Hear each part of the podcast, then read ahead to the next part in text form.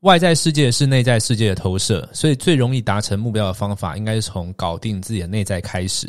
或者是反过来说，如果我们不先解决一些内在冲突的话，可能就会陷入一个回圈，就是不断的设定目标，但是又一直无法达标。那么，等一下我跟你分享的四个内在冲突，是我在内部读书会导读《奇迹公式》这本书的剪辑，我觉得挺有帮助的，一起来听听看吧。你正在收听的是《艺人公司实战手册》，与你分享建立一个赚钱的艺人公司所有需要的必备知识。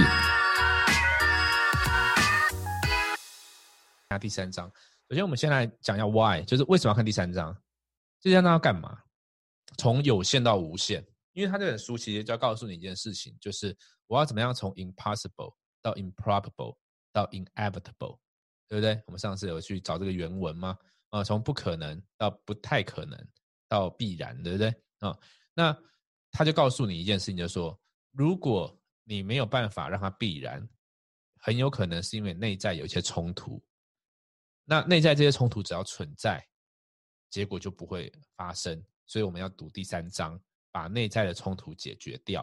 所以他给你介绍到四个冲突，所以我们要认识这些冲突，并且如果我们有这些冲突，我们要采取一些手段，或是用一些不管心智模型的办法，让这些冲突不见，那么你就会得到结果。那白话一点的话，如果我们用很物质的状况来讲，就是你现在想要提高收入。啊，假如说你想一个月赚五万块，你想一个月赚三十万，那他就告诉你说，你没有赚到三十万，原因就是因为你有这四个内在冲突。那么你看完这张，理论上你要把这四个内冲解决，然后你一个月就赚三十万。所以比较呃白话的物质来讲是这个样子，所以他才用这个 quote。他这个 quote 是什么？我们生活的世界，我们感知到的生活是完美的映射，是一面镜子。映射出我们内心的真实，就是说，你外在世界所有的呃，所有得到的，所有感受到的，所有经历一切，全部都是内在世界的投射。那么，如果外在世界所得到都是内在世界投射，那么事情就很简单了，就是我们改变内在世界就好了。所以说，才要解决内在冲突，这就是为什么要读这一章啊。那我们呃。我就跟大家分享一些我画的点，跟我觉得可能呃在阅读上可能会比较有呃不理解的点啊。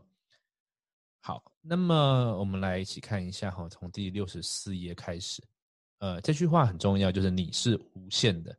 有没有记得我们的第一次的这个两天一夜的那个活动叫做什么？无限之战，对不对？啊，去体验最好版本的自己。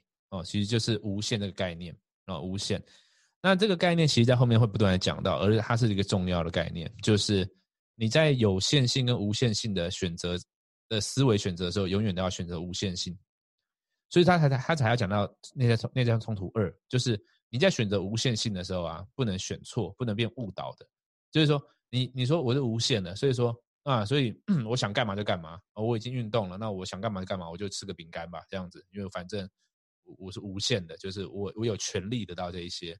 他说这是误导的，哦，你拥有的权利应该是知道说，在这个世界上，你可以得到任何你想得到的，你有用一切资源，你是不受限的，呃，所有你想象到的事情都会发生在你身上，你可以体验到所有的美好。所以说我可以尽力去追寻，尽力去争取，因为没有人可以限制住我。你要赋予自己的是这个权利，而不是那个误导的赋权。就是啊，我刚刚开过会啦，所以然后不用不用不用做业绩了，明天再做吧。今天已经有做了，这就是误导的赋权啊，那也是叫做呃给自己太低标准的赋权。OK，好，那么他这边我画一句话，这句话很白话，但是我觉得提醒：人生中想要的一切都唾手可得，只等待你做出决定，努力追寻，只等待你做出决定，努力追寻，就是只只差这一个。也就是说，呃，今天我们大家聚在一起，希望有更好的收入，可以有更快乐的生活，人际关系、生活一切可以变得更好。这一切都已经就在你的面前了，就是你马上可以得到的，呃，你马上可以得到，不一定在时间性上是那么的马上，但是没什么问题的，基本上你你就会得到。那只差什么？只差你做出决定，努力追寻，啊，努力追寻。好。那么，嗯，他这边讲到，我们从童年开始就不断的在大脑中去放入一些东西。这个我们之前讲到信念的运作机制，训练信念的运作机制就是找证据跟累积证据。所以，当你在小时候有个人老师告诉你说你数你数学能力不太好，他就会变成一个录音带，在你脑中不断重复播放，然后变成你的信念。然后呢，以后遇到数字的时候呢，你就会冒出这句话跟人家说：“哦，我数我我数学不太好。”可是你为什么你数学不太好？这个原因就是因为你没有花够多的时间在数学。那为什么没有花这个时间呢？你在一开始的时候可能 random 一些原因，但是呢导致你第一次考的不太好。然后呢老师告诉你说，那你数学怎么不那么不好？然后你就知道我我数学很不好，我数学很不好，我数字能力很差。然后呢你就把这个东西塑造起来了，所以你就长成一个数字能力不太好的人。所以这一切是自己决定的。呃，自己自己自己决定的。那所以说一开始累积的这个证据，它就像天平天平的两端，你在数学不太好那边上放下一个砝码，然后就变重了。然后呢，它又会在里面不断的这个录音带会不断的重复播放，潜意识也不断重复播放，所以说会不断的加强，不断的加强。然后你会找到证据。每次呢有有这个数学的问题，假如说奖金表一看到的时候，你你一看到你在第一秒的时候你不懂。你就马上去抓那个证据出来，说啊，对啊，因为我数学不太好，所以我一定看不懂啊。那那他就他就会变这个样子啊。所以所以所以这都是假的，那这都是假的。所以说这个东西就是呃不合理的限制信念，影响自己，扼杀了我有无限可能的想法。好，所以这边我把一段整个画起来，是第六十五页的第二段，就是随着年龄增长，你就不断吸收讯息，然后呢，你就会允许不合理的信念限制自己。然后扼杀了我有无限可能，所所以这边所谓的随着年龄增长，包含我刚刚讲的数学概念，就是你本来小时候生出来的时候没有数学不太好啊，可你长到七岁的时候去念书，结果就允许了老师告诉你这件事情，允许了呃你数学考完之后排名是后面的，你就告诉哦我真的数学很差哎这样子，你就允许这件事情了，可是事实上不对的啊，你是有无限可能的，你是有无限可能的，呃身边的人会拍拍我们的背说你做的很好。但是从没有告诉我们应对未发挥自己的所有潜能负责，这很重要。因为你没有数学不太好，你只是不把这个潜能发挥出来，你没有负责这件事情。哦，因他说这或许是因为他们也自己没有做到这一点，我们就这样互相扶持，一起走向平庸的深渊。Oh my god，居然是这个样子，就是取暖啊啊，就是啊你不太好，没关系啦，很棒啊，我也不太好，我们就 一起不太好。没没意思，不是这个样子。我们都有无限的潜能，我们要活出活出生命的最大潜力啊，这个是很重要的。所以我们又加入了墨守成规的行列，所以我就不会成为了不起的人哈。那么，所以某种程度上来，他就说，他说自己的大脑和充满善意的亲朋好友挟持了我们的奇迹人生啊。这句话把它画起来了，所以一切都是自己造成的。全部的事情都是自己造成的，啊，因为这个环境跟充满善意的亲朋好友，也是因为你允许他限制你，他才可以限制你，因为你可以拒绝这个想法的，但是你允许，所以说才会造成平庸的人生，才会造成没有奇迹公式的发生。好，所以在内心深处，你要知道你是不受限的，是大脑限制住你。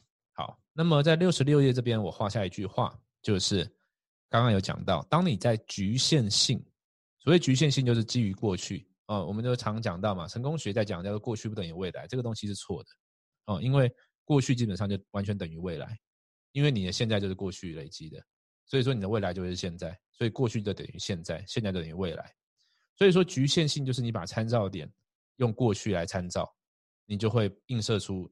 那样的未来，所以基本上你跟我们跟三年前、五年前没有什么太大的差别。通常的时候，除非你有做一些特别的手段，这个手段就在这边，就是你在局限性，他挂胡说基于过去和无限性取决于你的潜力，也就是说两个参照点，一个叫过去，一个参照点叫做无限可能。就你有个资源库那边，你数学好不好？你不是看你过去好不好？你有个资源库，一个潜能，呃，可以啊，我可以选择好啊。OK，我我我数学可以变超棒的。你在局限性跟无限性之间犹豫而无法做出决定时，请选择无限性，永远都是这个样子。所以说，我们如果讲到更就是更实际的，你说你这个月的业绩啊，这个东西也是，你在局限性和无限性的时候，永远要选择无限性的思维。所以这边我就写下一个点哈。其实我我我我读到这边，我自己做一个内在对话，我就有发现一件事情，就是其实我比较少去想到说，嗯，在不久将来会一个月赚三百万。我有问自己几句话，说为何没去想这件事？就是对于，呃，五十万、一百万、两百万这个东西很好想象，而且就是也有这样的经历，所以就觉得说，哦，可以，这个这个是这样子。那我就会想想说，让这件事情变更稳定。可是我就在想说，为什么没有去想到更大的数据？这个是什么？这个可能是一个局限性。这是我给我自己的话，我把它写在上面，可以不知道你看不看得到？我就去写，为什么没想这件事？所以说，你也可以去问一下你的局限性，就为什么你没有想这个事情？搞不好是因为你在选择的时候都基于过去。啊，好，所以读完这章，他希望你可以说啊，我哇，我完全能做到这样子啊。那么第六十七页这边全部在讲就是受限跟不受限这个东西哈。啊，受限不受限，我就跳过，我因为每一页逐字逐字逐句讲，我们讲不完。六十八页。六十八页这边我画了一段打上星星，就是六十八页第三段，呃，就是首先那边啊，我们来念一下。首先，大脑将新的机会视为危机，拒绝承认自己可以得到想要的一切，却安于付出平庸的努力，并接受只在生活中某个或多个领域得到平凡的成就想法。我们看不见自己的天赋和所能成就的事，却让世界影响自己的思维，甚至定义我们。因此，人们多半相信自己的能力比实际上差。至于与这个限制相对立的是，打从心里也相信自己还有潜能尚未开发，我们的内心焦虑才因此，呃，终始终存在。所以这边讲到跟前面讲到一样，就是简单来讲，当你有新的目标、新的机会的时候呢，你的预设模式就是把它看成危机，然后呢，你会基于过去去拒绝承认说我可以得到这一切。这一切的机制的发生，它不见得是那么意识型的。你甚至会看到说：“我有这样吗？”但是它一瞬间就在你的这个内在发生这个这个连带作用。所以你一听到，呃，举例来说，破万点，这是一瞬间的，你可能抓不到这个东西，一瞬间的就发生这所有事情，所以你就不会去做出坚定的信念跟过人的努力。它逻辑是这个东西，一瞬间我就直接。把它看成危机，然后我不会得到，那巴拉巴拉，哦哦，我就这样就好了。所以是让这个，黑这个东西，它告诉你是让世界影响你的，而不是让潜能去发挥作用。所以要提醒自己。好，几个内在冲突，第一个叫做对机会非理性的恐惧和与维持现状，其实就是前面讲的这个啦。哦，就是一个循环，叫做对目标很有兴趣，然后停止追求。停止点可能出在出现在障碍出现的时候，甚至可能出现在开始行动前。那为什么会出现开始行动前？其实太好玩了。你去想一个东西很好玩。我们走路走路遇到障碍停下来很合理，可是大部分的时候会，他说甚至发生在没有开始走。那为什么会发生在没有开始走？那就是大脑的陷阱，就是大脑去想的，他去想象出来这一切。那这个东西在五秒法则里面也讲，也有讲到很多。就是拖延症也是这样子嘛，反正就是边缘系统跟那个前额叶皮质在打架，然后呢，你基于安全，因为人类本能，然后就是不做，你去你永远可以去想到最坏的状况，然后去避免。OK，所以他这边告诉你怎么做。第七十页最后他说，其机智者有发现了其他人不明白的事，要怎么样绕过这个反应啊？也就是说，你你需要去理解啊。他们他说他这样讲，我讲原文好了。他们训练大脑理解不舒服的情境和威胁生命的情境之间的区别，就是不舒服跟威胁是没有关系的，它是区分的。因为大脑本能把它变成同一个，就是要做这件事不舒服，然后大脑那个人类要那个嘛，活下来要减低能量的耗损嘛，啊，所以说啊，这个不舒不舒服不要做好了，然后你就可以保持。其实我们人类的人体的运作一定是永远往趋向省能量啊，能量越省越好。所以说，遇到不舒服就不做，一说不舒服不做，躺着最好，能能够做就不站，能够躺就不做，这样子，呃，能够不追求就不要追求，啊，逻辑一样。可是呢，你要去 hack 你的大脑，去理解不舒服跟威胁生命是有区别的，然后你就要有意识，注意，它叫做有意识去选择事情会顺利进行，而且持之以恒的用它来取代事情可能会出错，这个叫做逆转担心，这个我其实很常讲到。逆转担心就是我们去想象事情可能会出错，我就会担心。可是你也可以去想象事情可能会顺利进行，而这两个想象都对，因为都没发生过，都还没发生，我们就去选选择那个呃可能会出错，那就会直接不做。OK，那五秒法则是直接用行动去破除这个机制，就是五四三二一做，反正做下去就知道了，做下去就对了。哦，你所有东西都是在大脑里面去去想象的。那这边也可以用心念快转，心念快转就是像那个 Mel Robbins 他就讲嘛，他说坐飞机呃很担心，对不对？可是他直接心念快转到降落那一刻，然后心念快转到降落那一刻，然后呢，他会在那边有很美好的体验。哎，那这个焦虑就不见，因为事实上焦虑也没用，所以就干脆不焦虑，所以心念快转就 OK 了。啊，好，好，内在冲突二这个复权呢，他在讲，所以我刚刚讲的逻辑就是说，呃，你怎么去定义这个无限？你怎么去定义这个？怎么去自我解释？你有权利做什么事？啊，所以他说，他认为他应该要去做到的是，相信地球上的每个人都一样，我们想要的生活都是自己应得的、有价值的，并且有能力创造与拥有它。啊，所以几乎所有伟大的成就都是一样，一开始是因为某个人相信自己能够努力，然后去实现。这句话其实很很平淡，可是很重要。几乎所有伟大的成就，包含你现在接触到一切，包含改变世界的苹果、Amazon、Facebook。呃，特斯拉这些东西都是因为先有某个人相信说，OK，可以这个事情可以经由我的努力可以实现啊，然后呢，他认为自己有资格得到，然后之后就会得到这个成功。所以这个赋权是健康的，这个赋赋到底赋什么权？就赋予说我可以这样去想，我可以得到这一些的权利。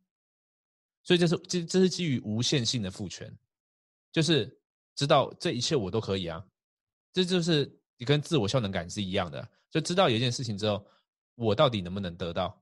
可以，因为这地球上每一个人都有这些权利得到。我相信基于我的努力，我能得到的。这是一个，这是一个健康的赋权。另外一端是误导的，误导的赋权呢是就是你你去解释说，哦，那我应得的一些，嗯哦，因为我已我我已经吃的很健康了，所以我应该可以吃这块饼干啊，我应该可以买这个啊，因为我最近最近这个收入还不错。呃，最近收支状况是不错，我应该不用健身房，因为我怎么样怎么样，这叫做自我解释、自我合理化，这是这是不健康的父权，不健康的父权呢，就会不断的去往我们推往呃底线平庸。那如果你对自己的人那个底线又很低的话呢，他就会不断让你往往你不要那边走，哦，不要那边走。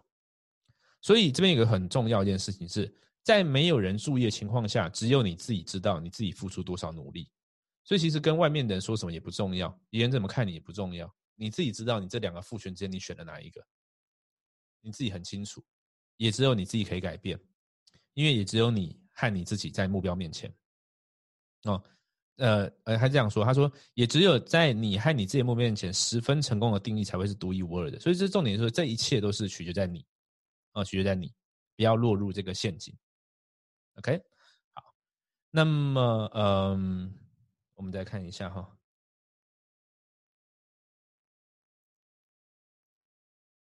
他他这边嗯呃延伸讲的一些生产力的事情呢，给我们就觉这个这个是蛮重要，是就讲一下哈，也是放在这个内在冲突二。他讲那个呃深度工作力呃那个作者靠他他这边有讲到说，随着这个社会的进步，我们已经渐渐失去了这种。专注单一项任务，长时间花费大量脑力的这个东西，为什么呢？这多巴胺出问题，多巴胺刺激出问题，所以说会划手机、划 IG、划 Facebook，看不重要的东西，因为那个东西呃立即有 feedback。然后呢，我们又有一个误导的父权，就是说我现在可以看一下吧，我刚开过会嘞，我现在可以看这个，对不对？这叫做误导的父权。其实你知道吗？呃，用这个父权去解释事情的时候，我们就非常难做出过人的努力。这这个可以理解嘛？对不对？所以他这边要先讲内在冲突。所以七十六页他这边就讲啊，你看的代办清单的时候，自然会去做不重要的事情，因为他们可以带来影响最小。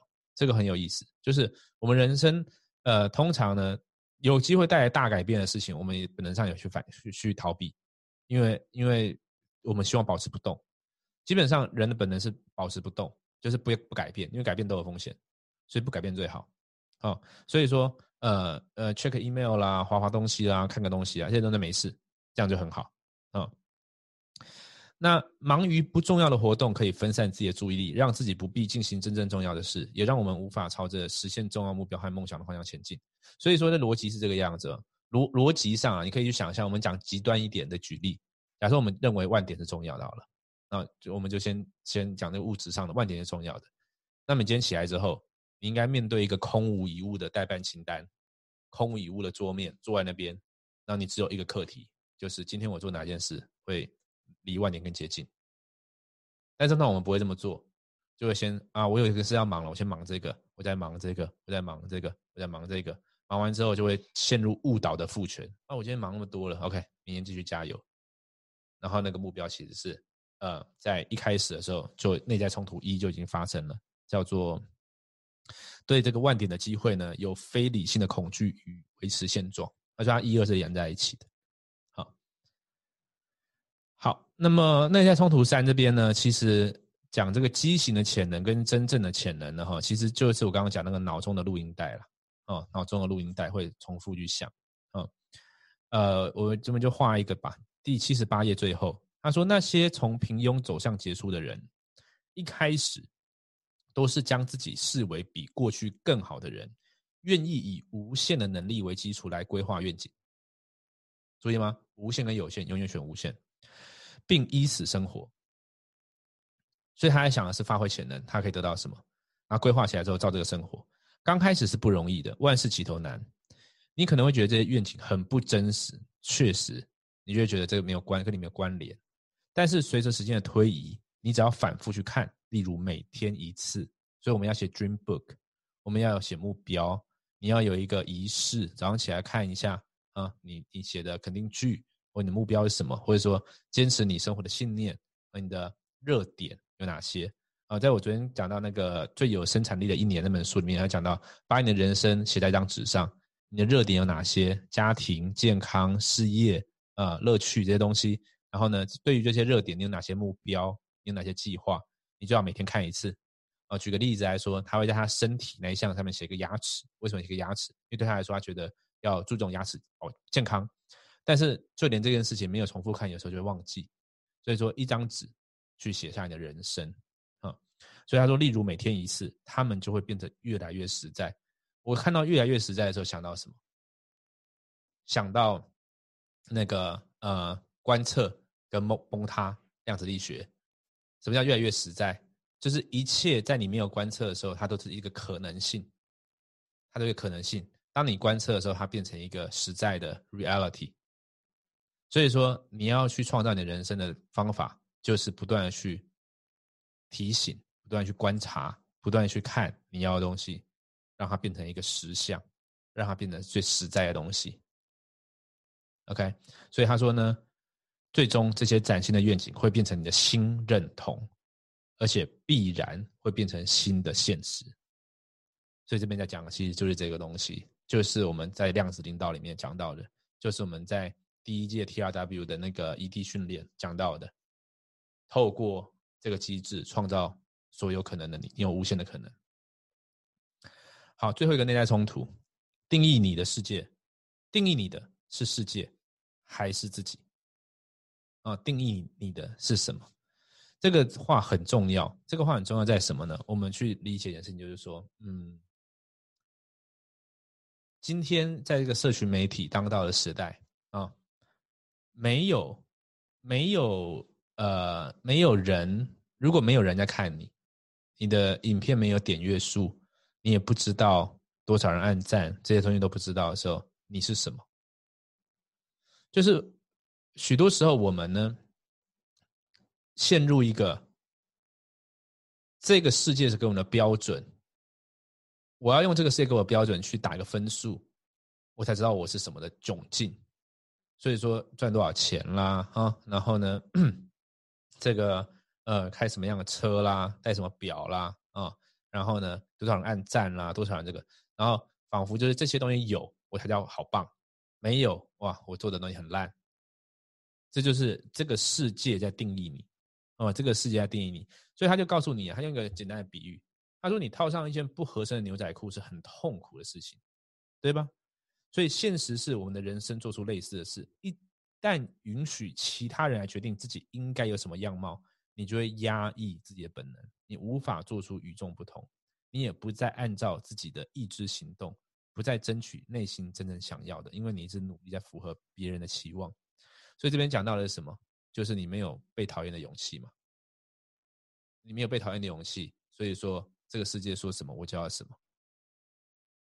那这个东西它延伸要讲到的，因为他就在讲说奇迹公式嘛，他延伸想到的东西是如此一来，你就压抑了自己的潜能。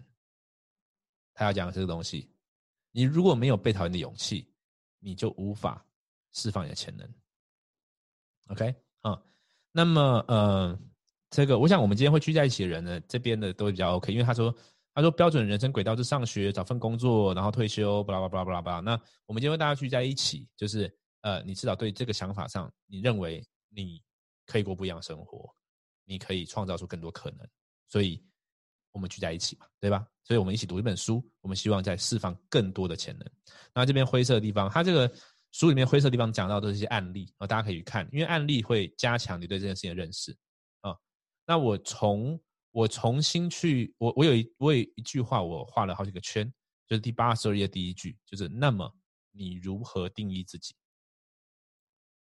这句话是值得坐下来，然后就只有你跟这句话存在，然后认真想的问题。我认为，他说，如果你还无法用任何有意义的方式回答，不用担心，因为许多人都做不到。我们只能说出一堆别人贴在我们身上的标签，而且把它当成真理。啊，我是一个丈夫，我是什么？我是什么？我是什么？这样子，这些标签没完没了，但是它真的代表你的无限可能吗？通常不会。为什么？因为它就代表的你选择的是局限性，是过去，而不是潜力。在我们很小的时候，这些标签就已经贴上来了。刚刚讲到的，你数学不好，贴上去，录音带重复播放啊，所以你就被贴上。他说，像我姐，呃，他说我姐就是天使，我就是麻烦鬼。嗯，这样之类的，然后有些人可能被贴上说：“哦，你运动很好，哦，你你你画画画的不错。”全部都贴标签，全部都是标签。好，那么可能你要知道，这些标签是别人看待你的方式，而不是你自己去塑造的。嗯，我们再往后看一下。啊，他这边讲到的例子，啊，例子你可以自己看一下。所以这也是一个内在冲突，就是定义你的不是你，是别人。OK，好，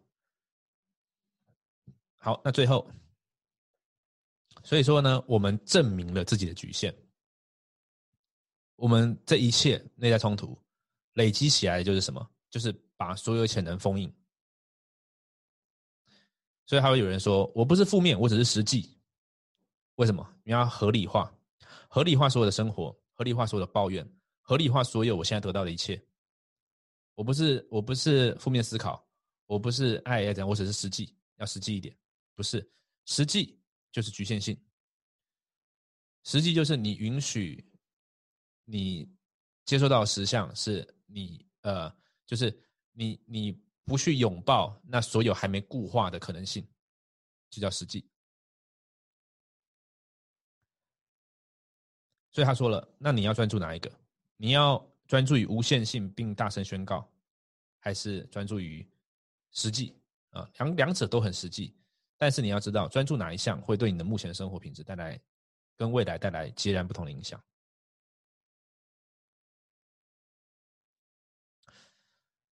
这边有个经典的例子，这个话很这个那个嘛，呃呃，那个什么 Roger Bannister，就是那个跑四分钟内跑完一英里的。